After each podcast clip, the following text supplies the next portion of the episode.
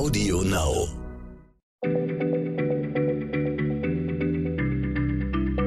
Schneller Schlau, der kurze Wissenspodcast von PM.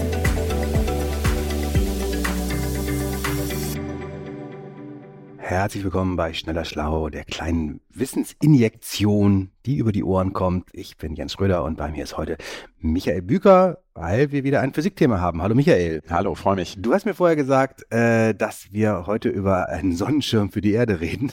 Das fand ich ganz spannend. Äh, also Erderwärmung, weiß ich, ist ja eine handfeste Bedrohung, aber die Sonne abzudunkeln, das habe ich, glaube ich, jetzt so richtig verstanden. Das klingt eher fast eher nach dem Plan eines James Bond Bösewicht. Kann das, kann das wirklich hilfreich sein, sowas zu machen? Also das Grundproblem der Erderwärmung ist ja, dass die eingestrahlte Sonnenenergie zu einem größeren Teil in der Atmosphäre bleibt, als das früher der Fall war. Ähm, ein großer Teil wird äh, reflektiert oder von der Erde in Form von Wärmestrahlung wieder abgegeben. Das hat sich aber verändert, weil wir die Atmosphäre so verändern, insbesondere indem wir Treibhausgase in die Atmosphäre entlassen, ähm, dass ein größerer Teil dieser Wärmeenergie tatsächlich in der Atmosphäre bleibt und das sorgt für die Erderwärmung mit all ihren bekannten Problemen. Nun ist also die Frage, wie könnten wir die Erwärmung lindern? Und technisch sozusagen, ja? Genau. Und eine mögliche Lösung ist tatsächlich, äh, die Sonneneinstrahlung einfach zu vermindern, so wie man einen Sonnenschirm eben aufstellt. Man kann das vielleicht ein bisschen so vergleichen. Das ist, als würde mein Laptop überhitzen zu Hause und ich merke, oh, der steht ja in der Sonne, also rücke ich den Laptop ein bisschen vom Fenster weg. Mhm. Das Grundproblem ist dadurch nicht gelöst, nämlich dass der Laptop zu heiß wird. Aber wenn ich ihn aus der Sonne rausstelle, dann ist zumindest mal die Energie, die eingestrahlt wird, etwas mhm. geringer. Und eine eigentlich erfreuliche und wie ich finde überraschende Zahl ist, dass wenn wir die die Temperatur, die Durchschnittstemperatur auf der Erde auf das Niveau von vor der Industrialisierung zurückbringen wollten, also quasi die bisherige Erderwärmung zurückdrehen, dann müssten wir die Sonneneinstrahlung nur um zwei Prozent vermindern. Oh, aber das klingt ja nach gar nicht mal so viel. Also dann wäre die Sonne also etwas schwächer am Himmel aber nur zwei Prozent würden schon ausreichen. Wie würde das denn aussehen für uns Menschen? Wie würden wir das denn wahrnehmen? Ist das so ein ganz leichter äh, Schatten, weniger hell Licht? Ja, findet man erstmal doof, die Vorstellung, ne, dass dann weniger Sonnenlicht ankommt. Aber tatsächlich würden wir das gar nicht merken. Keine Chance. Eine Verringerung um zwei Prozent dauerhaft würden wir Menschen auf gar keinen Fall wahrnehmen können. Ähm, das wissen wir, weil bei partiellen Sonnenfinsternissen, wenn sich der Mond zum Teil vor die Sonne schiebt, da kann die Sonnenfläche noch zu 80 Prozent vom Mond bedeckt sein und wir bemerken das gar nicht, mhm. weil wir im Alltag so drauf getrimmt sind, mal kommt eine Wolke oder wir laufen mal durch den Schatten. Ähm, selbst größere Veränderungen nehmen wir gar nicht als was Ungewöhnliches wahr. Ich weiß nicht, ob Tiere das bemerken würden. Das ist vielleicht eher vorstellbar, weil die ja manchmal auch sehr empfindlich sind in diesen Dingen. Aber gegenüber dem, was die Erderwärmung anrichtet, wäre der Schaden doch mit großer Sicherheit geringer. Also, das klingt ja dann doch ganz schön attraktiv. Wir müssten die Sonne Sonneneinstrahlung um nur zwei Prozent irgendwie technisch verringern durch Verschattung. Äh, und dann hätten wir das Problem gelöst. Wo ist denn jetzt der Haken? Äh, warum gibt es das nicht längst schon, den Sonnenschirm für die Erde? Tja, der Haken ist physikalischer Natur, deswegen sprechen wir jetzt drüber. Ähm, das Ding ist, im All umkreist sich alles. Mhm. Ne? Das kennt man ja. Satelliten kreisen um die Erde, der Mond kreist auch um die Erde und Erde und Mond kreisen zusammen um die Sonne.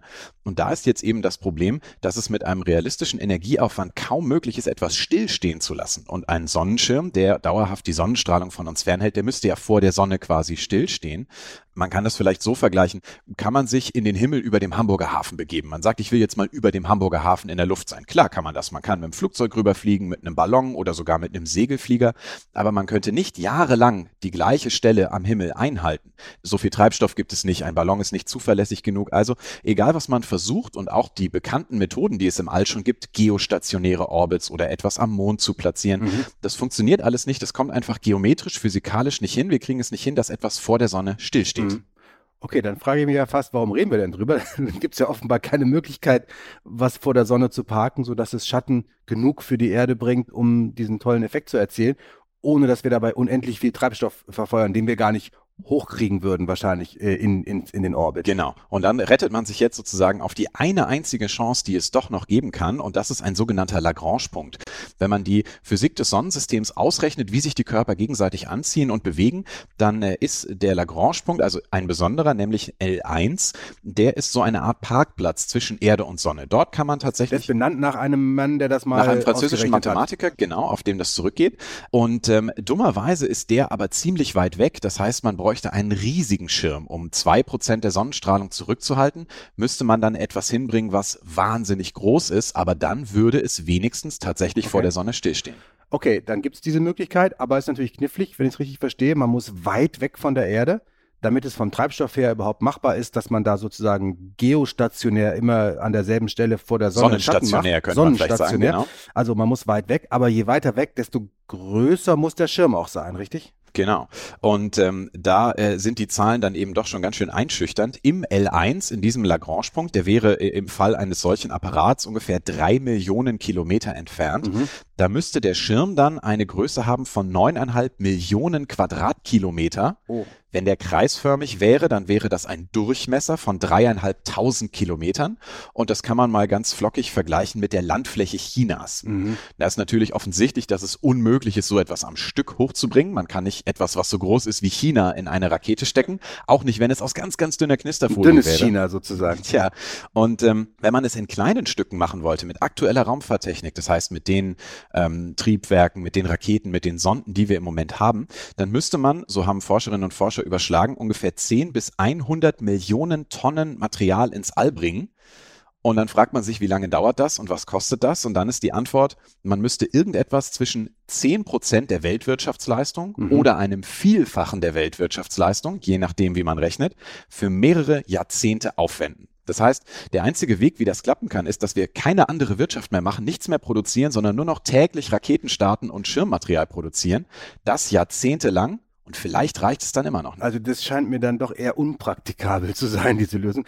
Hm also es klang irgendwie ganz schön, dass man da einfach an L1 irgendwas positioniert und dann haben wir das Problem gelöst. Gibt es denn vielleicht eine Kompromisslösung, also irgend so ein Zwischending, das vielleicht nicht das Sonnenlicht um zwei Prozent abschattet, aber so ein bisschen hilft und sozusagen zusammen mit anderen Maßnahmen, die wir auf der Erde machen, haben wir dann das Ziel vielleicht trotzdem in erreichbarer Nähe? Man kann sich überlegen, dass man am L1 nicht einen großen zusammenhängenden Schirm oder viele einzelne gesteuerte Schirme macht, sondern so eine Art Konfetti verstreut, also einfach kleine Flocken, die sozusagen einen Teil des Sonnenlichts ähm, wegreflektieren. Aber ähm, auch das wäre wahrscheinlich nicht ausreichend schnell machbar, so viel hochzubringen, dass es einen merklichen Effekt hat. Der Ausgang ist ungewiss. Wir wissen nicht genau, wie schnell diese Teile irgendwo hindriften würden, wenn sie kein Triebwerk dran haben.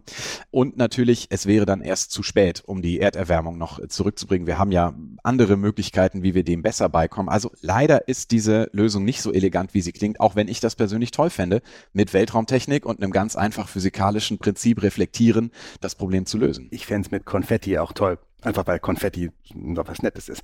Also das Abschatten der Sonne ist demnach, wenn ich es richtig jetzt äh, interpretiere, komplett aussichtslos? Oder wäre das wenigstens für die Zukunft etwas, wo man hoffen könnte, dass es klappen könnte? Es kann sein, dass das in ferner Zukunft dann auch eher machbar wird, wenn es wesentlich bessere Raketentechnik zum Beispiel gibt oder wenn es noch einen Durchbruch in der Materialforschung gibt. Aber ähm, es ist jetzt ja geboten, viel dringender mit auch sehr wirksamen Methoden, die wir ja schon kennen, die Erderwärmung zu bremsen, wie zum Beispiel die Treibhausgasemissionen zu stoppen und nicht auf Weltraumtechnik zu warten, die äh, im besten Fall binnen Jahrzehnten Jahrzehnten und im schlimmsten Fall vielleicht nur innerhalb eines Jahrhunderts dann irgendwann mal zur Verfügung steht.